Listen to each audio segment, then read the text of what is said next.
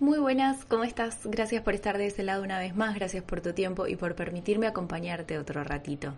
Durante el episodio de hoy quisiera hablar sobre un tema que no solo me parece por demás importante, sino también está en la vida de muchas personas, de nosotros, y siendo parte del entorno, a veces no vemos y por ende no sabemos cómo ayudar o cómo tratarlo.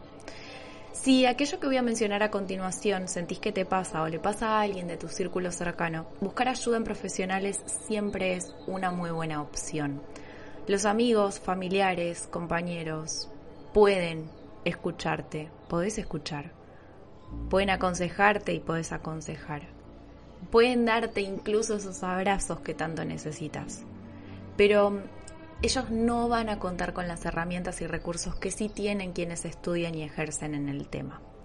Dicho sea esto, si yo quisiera explicar qué es la depresión, sería muy complejo porque la depresión abarca un montón de sintomatologías, un montón de, de cuestiones que quizás no logre mencionar en su totalidad, pero sí abarca tener sentimientos de tristeza, agobio, llanto recurrente y repentino, sensaciones de vacío y de soledad, pese a que uno puede estar rodeado de muchas personas, a veces no tiene nada que ver. Pueden haber manifestaciones de ira, melancolía, enojo, frustración, al mismo tiempo que los cambios en el estado de ánimo pueden ser muy evidentes. ¿Cómo no? Quizás haya cambios en la alimentación, hay quienes prácticamente no se alimentan, mientras otras personas pueden caer en excesos, y esto también puede desembocar en desórdenes alimenticios. Por lo tanto, así como puede haber una tendencia a no querer compartir con los demás, encerrarse y aislarse, puede ser todo lo contrario, en donde la persona necesita salir constantemente y los consumos en exceso quedan en evidencia, sean consumos de alcohol, consumos de estupefacientes, consumos que desestabilizan aún más. Si bien hay muchos y muchísimos síntomas y emociones que se pueden llegar a mencionar, mi idea es poder abrir los ojos al respecto. Hay personas que viven así durante años y les puedo asegurar que muy pocas logran darse cuenta de la situación y pedir ayuda en los primeros meses. La gran mayoría lo hace cuando se dan cuenta que no pueden dormir durante la noche, que tienen el sueño cortado, que padecen de insomnio y que sumado a todo lo mencionado anteriormente, la situación se hace cada vez más insostenible, porque comienza a repercutir en sus días, en sus trabajos, en sus relaciones, en su humor y en toda su vida. Así todo, les puedo asegurar que pese a esto, a muchas personas les cuesta solicitar ayuda profesional y viven años desarrollando estos síntomas, que también pueden repercutir en trastornos obsesivos compulsivos y demás cuestiones que pueden ir en aumento. Hoy en día hay toda una filosofía alrededor del vibrar alto, que particularmente me está generando mucho ruido desde hace un buen tiempo. Porque vibrar alto es sinónimo de felicidad, de bienestar, vivir con una sonrisa en la cara y que la vida misma te sonría día a día. Implica alimentarte de manera consciente, hacer ejercicio y que todo lo bueno te pase.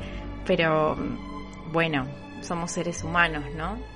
A veces querer vibrar alto todo el tiempo puede llevarnos y de manera muy inconsciente a ponerle una muy buena máscara de maquillaje, cremas y enormes sonrisas con fotos en un perfil resplandeciente que puede estar ocultando una gran realidad. Cuando detrás de todo eso que parece tan maravilloso hay síntomas de depresión que están totalmente encubiertos. Y sí, cuando estos caen, cuando la persona ya no lo puede ocultar y aparece un detonante sorprende a todo el entorno, ¿sí? Y nadie lo puede creer, porque estaba bien, porque se veía sonriente, porque siempre salía y así un montón de cuestiones más. Si la persona en cuestión realmente no quiere que nadie la vea mal, por miedo, porque no quiere ser juzgada, porque no quiere que la vean llorar, va a estar eh, así siempre. Y de pronto puede estar totalmente a su alcance enmascarar la situación y que nadie sepa nada hasta que algo la detone. A veces ni la misma persona en cuestión quiere compartir con su entorno. Por, por esto, ¿no? De, de querer vibrar alto todo el tiempo, por las exigencias de la sociedad, por los mandatos, por la imagen, por la perfección, por la idealización también que uno tiene. No solo en base al entorno, sino en base a uno mismo, que, que no queremos que nos vean mal. Pero, hey, insisto, somos seres humanos y también tenemos nuestros días y también tenemos nuestros momentos y nuestras batallas y nuestras experiencias. Sentirnos mal no está mal, llorar no está mal, pedir ayuda no está mal. Pero a veces tapar y no querer tomar conciencia de la situación puede llevarnos a un lugar donde después nos cuesta un montón salir. Por eso si vos estás en esta situación, si necesitas hablar con alguien, si necesitas ayuda y no sabes de qué manera pedirla, si ves que hay cosas que no te terminan de cerrar, si si no estás bien. Hay líneas alternativas y anónimas que podés googlear y podés llamar para poder buscar ayuda al respecto, si no la estás encontrando al momento. Y si vos conoces a alguien que está pasando por un momento así y no sabes cómo ayudarla, no la juzgues. No, no quieras decirle, no, pero ya vas a estar bien, pero tenés que hacer esto, tenés que hacer lo otro, porque uno a veces a través del consejo no, no logra tampoco ponerse en la piel del otro, porque es muy difícil entender lo que pasa en la vida del otro, en la mente del otro.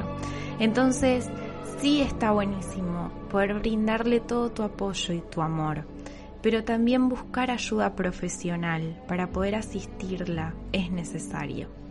Ojalá esto les, les sea de ayuda y así podamos ayudarnos más entre todos mientras también nos dejamos ayudar, porque al final nadie puede estar totalmente solo.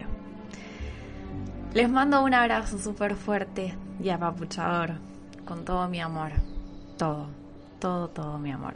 Mucha paz para ustedes, hoy y siempre.